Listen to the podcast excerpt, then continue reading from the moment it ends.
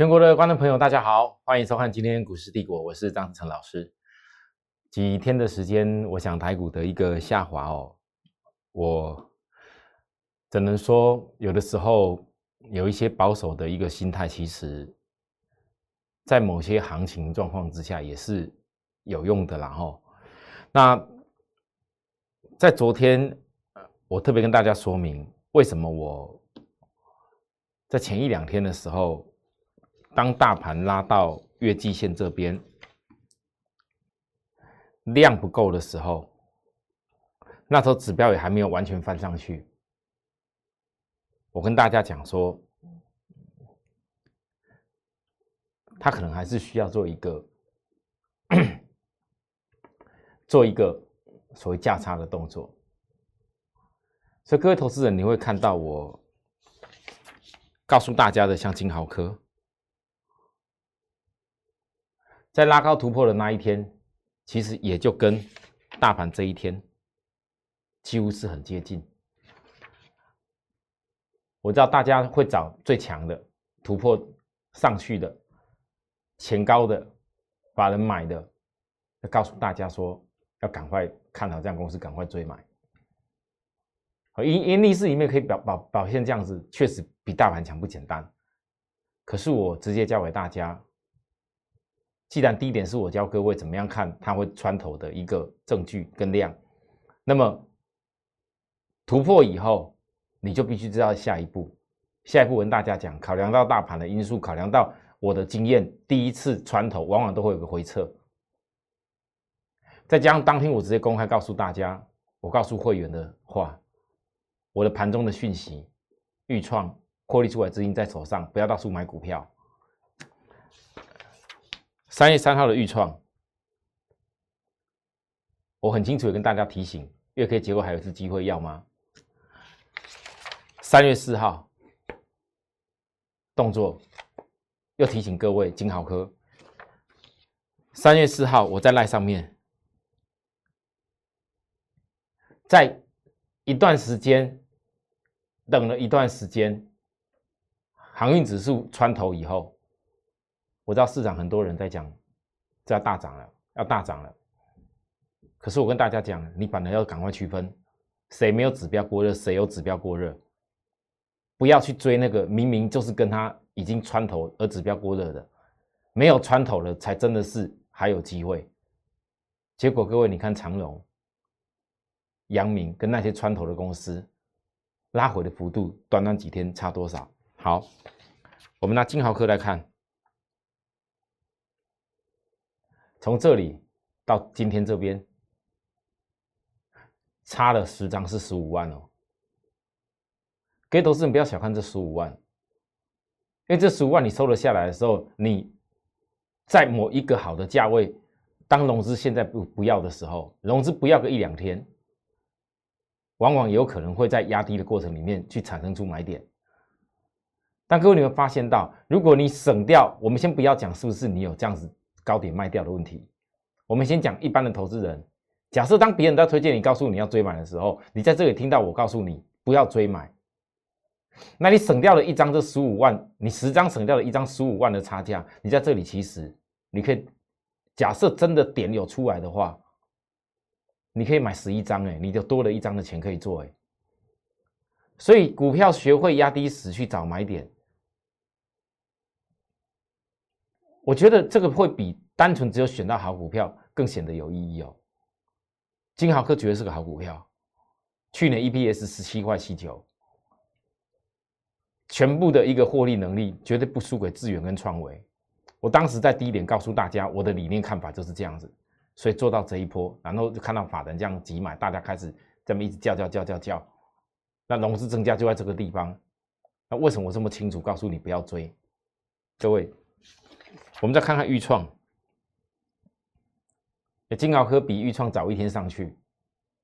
那我当时也跟大家公开的说，我一次豫创元宵红包，再一次豫创，又再来一次，跟金老科同步再来一次。那高点有没有给大家看得出啊？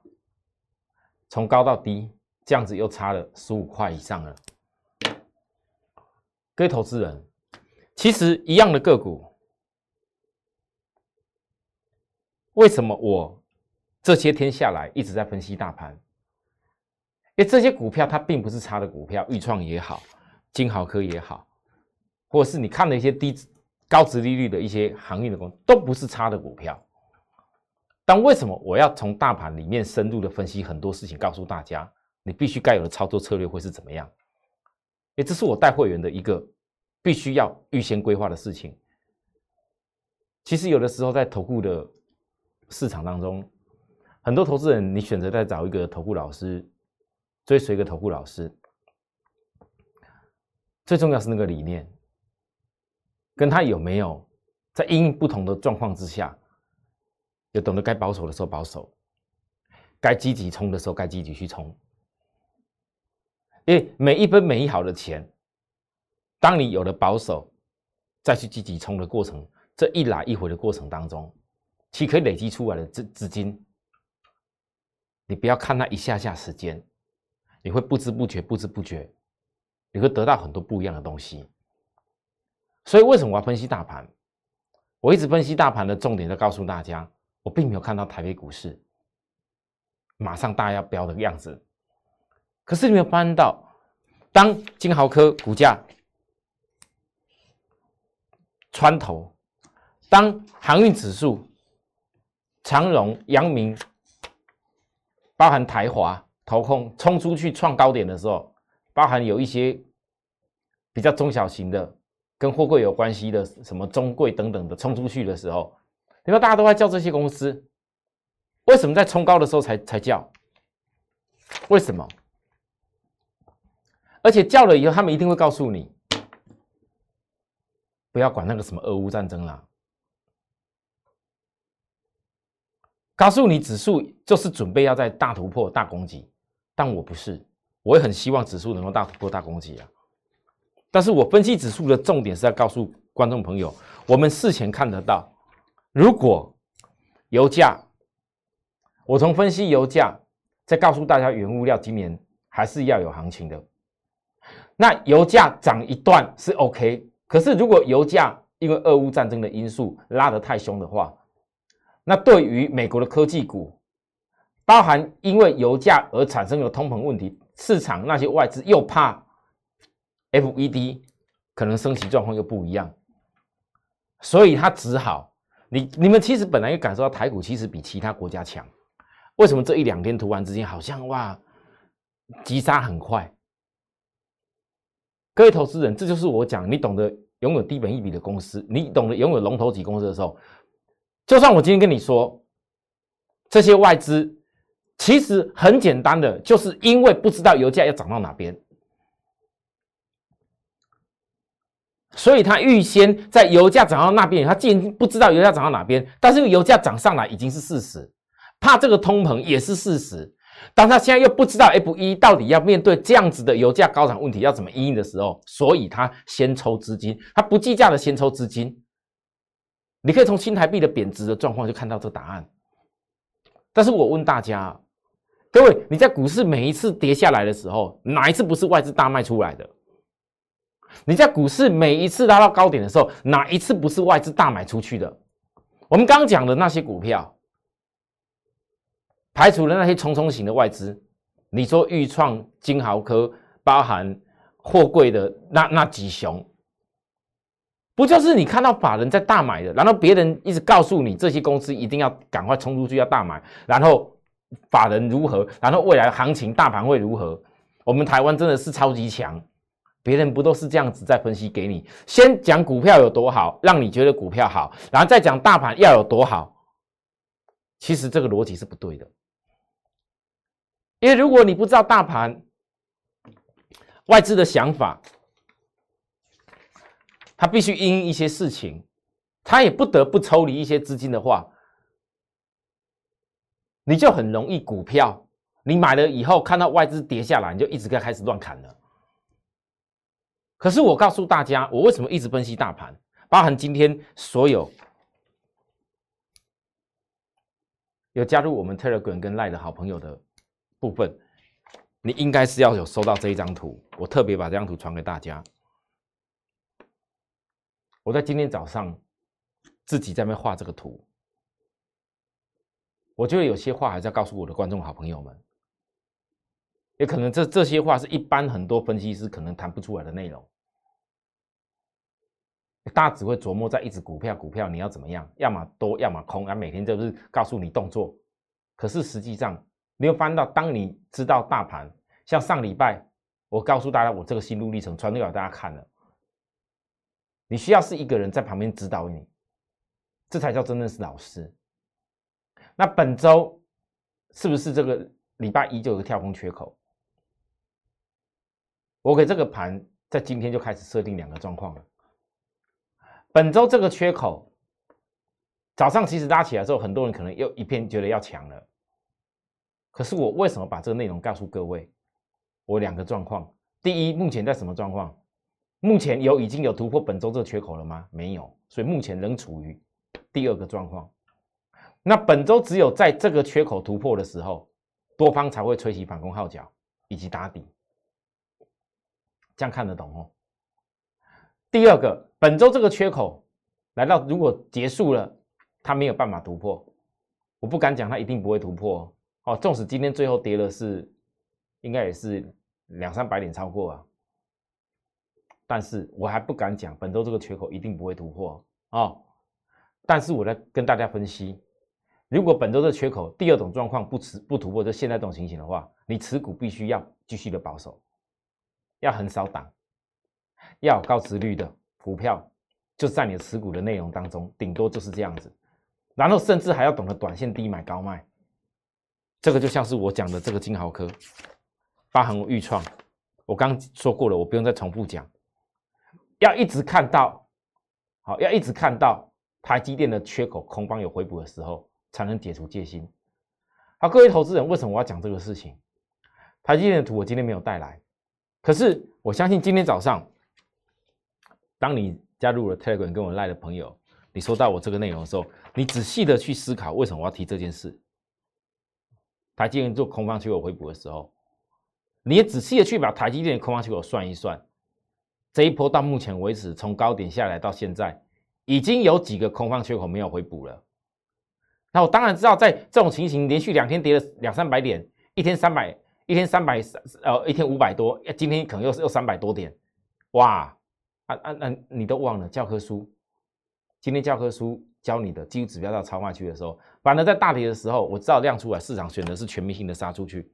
可是我要问各位一句话：如果你像我刚刚这样的分析，你有些股票已经早一步，不要讲全部，所有的股票你都已经全部杀光光，高点全部卖光光。我们不要讲这件事，我们讲的是，如果高点你又懂得有一些保守，你是不是今天有一些股票？你不会去在意那法人是大买超，不会去带全市场十个八个九个一直讲金豪科，不会去在意全市场这么多人一直在跟着我们讲预创，结果你获利下来过后，你现在是不是就可以开始去观察我所讲的这些条件可不可以吻合，就可以开始去思考教科书教的，如果技术指标已经逐步性的到了超卖区，那市场上大家融资在开始在杀的时候，有没有一些股票会浮现出不计代价杀出来好的价位给你？这很重要哦，所以我今天我的节目再一次的教给大家这个内容。好，所以那我们现在要想了，那那那一个问题来了，那油价到底什么时候会涨到一个不会再冲出去的样子？我相信现在我跟大家讲这件事情，很多投资人心里想就是，老师，这怎么油价有办法预测的出来？外资喊油价破两百的，也有更夸张讲啊破三百的。说俄乌战争这个状况里面，如果就制裁又怎么样？油价一定又如何？其实我告诉各位，我昨天这个图，我在告诉大家，以前我是怎么判断它突破十年高点？为什么我只有跟大家讲要突破十年高点而已？我并没有告诉大家要飙到哪边，什么所有高点都飙过去，因为。在过去十年期间，油价在十年高点的位置附近，其实它是有一定的压力，这压力不小，是好几年的压力。你告诉我这么一波，就油价整个要突破十年高点，整个飞出去，我跟大家说，我今天再度预告，你不要等到事后看到外资讲的那些话，哇，外资喊的多夸张，油价多厉害。你听下现在只要听到油油，现在你开始感到，哦，油价油价只要大涨，哇，糟糕了啊，外资就就就要从台湾抽钱，外资就是要怕 FED 那个那个那个通膨，所以哎，美国际股市就都不好。哦，油价要伤害经济，如果涨得太夸张的话，啊，因为现在大家猜不到油价到哪边，但是我告诉你，我认为油价突破十年高点以后，就会有点不一样。那在这个时候，市场会分析这样事情的人可能很少，可是我跟大家讲的很清楚，油价一旦上来过后，它不会马上掉下去，那不是一俄罗斯跟乌克兰只是它的一个刺激因子。它不会马上因为俄罗斯乌克兰啊不打了啊，油价就马上大跌回去，不会哦。铝价、镍价，包含原油所代代表出来的一些原物料、金属的，都已经在突破新高了。那你要思考的是，如果这个趋势是已经确定的，今年还是确定有这个趋势，一定是有。其实早早跟大家讲过了啊，不然 FED 干嘛要升息？干嘛要压抑通膨？今天就算没有俄罗斯乌克兰事情，我再强调一次，一样你本身应该知道这个事情。好，那既然是这样子的时候，重点又来喽，各位，你现在就要去想啊，那既然原物料已经上来了，那有没有什么东西，我现在再去追原物料已经涨上去的一些相关的股票，意义有多大？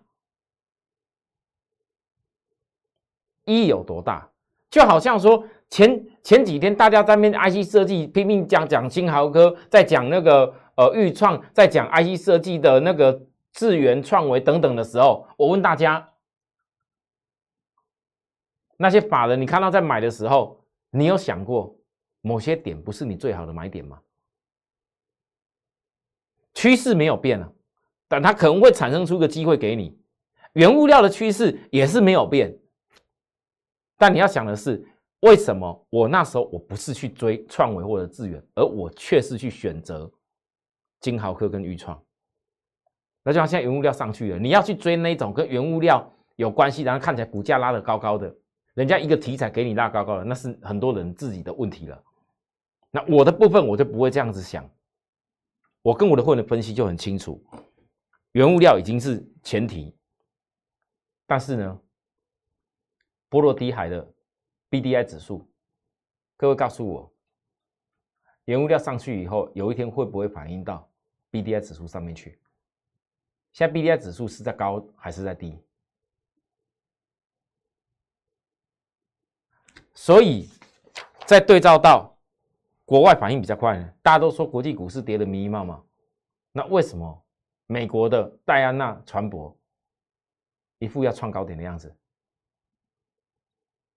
好，那你就会发现到，为什么我一直跟你强调，还没有穿头的域名散装航运，去年获利好起来的公司，我不相信他们股价只有这样而已。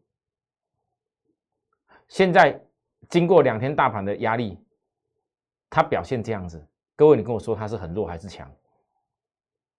啊，右肩调整指标，那为什么这样的公司，我并没有特别告诉大家你要全部杀光光？因为如果架构在原物料已经是确定的，波罗的海指数在后面的预期还有机会拉高了。国际的一大堆国际指数都跌得迷茫茫的，人家相关的这些相关的散装航运的船舶公司还在往上走走。那台湾这里浅跌型的经济受市场风吹草动影响比较大，你不得大盘一天跌五百多点，一天跌三百多点，你说玉米一点影响都没有？可是域名为什么在这时候公布了去年 EPS 五块七九？去年第四季虽然比第三季营收少一些，单季还是超过两块。它整体今年配三块，各位你算一下，今年配三块，你对照到目前这附近的股价，市利率是多少？所以你现在回想起来，我刚刚一直跟大家强调的，你有些股票，我我讲了，你不一定是要域名，你自己要去思考。因为张老师，我不是每一个人都在我身边，我没有办法帮你思考这么多问题。但我的节目教给大家，就是说，我强调，假设真的这个盘，它没有办法再回补这个礼拜的这个空方缺口，它还要继续调整的时候，目前就是在这个境况里面，少档高值利率。我刚才分析的股票有没有高值利率？哦，这样懂我意思吗？好，再来，我要跟大家强调一个事情。这几天我也强调，很多人可能也在想说，老师，那你为什么你到现在还一直在讲在讲电动车？全球行情都都这个样子的，你还一直在讲电动车？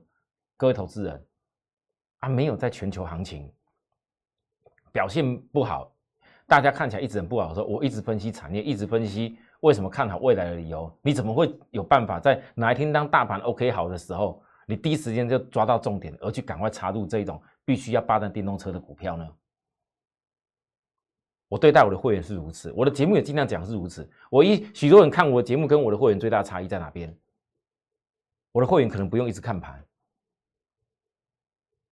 当我的经验、当我所设定的东西、当我所规划东西到位的时候，我就会同时告诉我的会员该怎么做就怎么做。可是有些前提，我的节目要讲前提，不是在跟你渲染。哎呀，我预预创赚了多少钱？我金豪科赚了多少钱？我那个破底穿头的那个航运股，我我又多会赚？你们赶快赶快追起来哦！把人买多少等等的讲一大堆，讲了没有用。任何人都知道，股票的投资你要从低档开始去养大起来，你才真的会成为真正的财富。可是这要怎么做？你大前提的产业趋势，你不能够不去分析。不能够去忽略的油价，我昨天特别分析了油价，我的节目直接写油价受贿跟受害，你们听到了，对不对？受害的有什么？我讲讲很清楚，对不对？那受贿的呢，是跟原物料有关系的啊。还有一样，你当油价你到了十年的高点的时候，当很多人你的加油用油成本越来越高涨，今今年一整年都相对高的时候，各位。你是不是就开始思考啊？我下一台，我未来的车子这么多电动车推出了，我应该考虑来用电动车了。所以我昨天跟大家说，反而当市场都在怕油价的高涨、国际指数大跌的时候，我请你看看电动车相关的公司，它不一定会跌哦。各位 Lucy，其财报公布以后，很多在美国的那些外资券商是看不好它。可是你们看到反的财报公布以后，看起来很不怎么样的公司，国际盘的压力几天了？法国、德国狂泻几天了？美国也连续压回几天了？有没有影响到它的变化？哎，没有哎，为什么？这是我讲的油油价有受害的一些东西，但是一样会让有一些东西会有隐藏性的受贿。你愿不愿意分析这些东西？如果愿意去分析这些东西，当有一天油价它还维持在这个水准的时候，你所布的这个局，低档所看好的产业，有一天你成功的时候，那这个分析就非常的有用。我一直在告诉大家，这个理念是很重要的，那只有这样子做，才能让许多投资人，你真正在一波又一波行情。其实每一次台北股市。因为国际性的因素，因为疫情的因素，因为这么多事情的因素跌下给你的时候，你有没有真正抓到后面什么样的产业会有最大爆发力？你可不可以认同最有爆发力的公司，然后你的钱去投资下去？你不要等到哪一天是说台北股市哪一天俄乌问题又没了，哪一天那个那 FED 又开始让市场转好了，哪一天台北股跌完，融资杀掉了很多股票，你们杀掉了以后。没有钱了，没有办法去买好的产业。等到哪一天发现到说，哦，原来原油还是保持这样子，电动车真的是大家大举在动的，电动车是非动不可的。电动车很多股票原来从小开始养大，等有人看到的时候，已经涨了个五成多少倍了，才在后悔说，哦，原来听听过张志成讲过，侧标每天在霸占电动车，每个人都很想早一步。可是当你在现在当下的时候，你面到这么多事情的时候，你的早一步在哪里？各位，电动骑兵一，他依然就跟我一样，Lucy 的这所谓的早一步，今天补了过年回来的缺口，但是又回到长卖区了。我几乎天天都有分析吧。那有的时候在指数大压回的时候，更显价值股。如果今天讲到 Lucy 的，我问大家，美股美美股再跌再压下去，它依然还保持这种水准的话。你觉得它对对于他来讲是好还不好？这这套用到我电动汽兵道理是一模一样。同样的，我跟大家讲过的，以后的相关的电动电电电动车，它所应用的，因为会用越来越多的自动化的东西、智慧化的东西，所以它所应用的那些晶片可能不再像以前一样。其实精测可以提供到特斯拉一些晶片上游的测试，已经很不简单。那这样的精测，今天固然也是因为受到国际大盘的影响打下来，可是今天这个是量价指标都背离哦。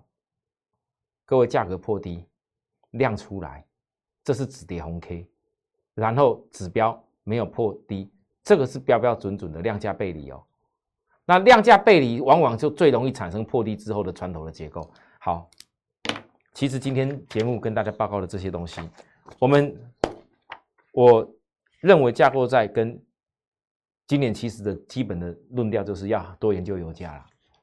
油价你可以像我一样抓得到这么清楚的话，你就知道为什么我波段性的公司在散装，在霸占电动车、散装低基这个地方，我的看法，它终究还是反映反映原物料这件事。那至于其他，我们有一些。短线的作为，我当时很早跟大家讲过，我必须要所谓三三三，就短线的作为，你们看得一清二楚。金豪科我怎么做的？我说的跟做的一模一样。当时阳明拉高的时候，我怎么告诉大家卖的？我没有卖，我怎么有办法去做？预创一趟又一趟，我都公开告诉大家哦。好，好，最后跟大家说一声，如果很多投资人到今天，你你这个行情，你还是不是很清楚了解？请你务必，我今天给大家这个图，好好多去研究一下。你也可以直接在在自己看节目的同时截图下来，好好看一下。那如果想要多研究多一点内容，或者说多看看我在分析这些内容的时候的部分，请大家扫描我们的 Telegram，扫描的 Line 来加入我们，欢迎大家。我们明天再会，拜拜。立即拨打我们的专线零八零零六六八零八五。零八零零六六八零八五摩尔证券投顾张志成分析师。本公司经主管机关核准之营业执照字号为一一零金管投顾新字第零二六号。新贵股票登录条件较上市贵股票宽松，且无每日涨跌幅限制。投资人应审慎评估是否适合投资。本公司与所推介分析之个别有价证券无不当之财务利益关系。本节目资料仅供参考，投资人应独立判断、审慎评估并自负投资风险。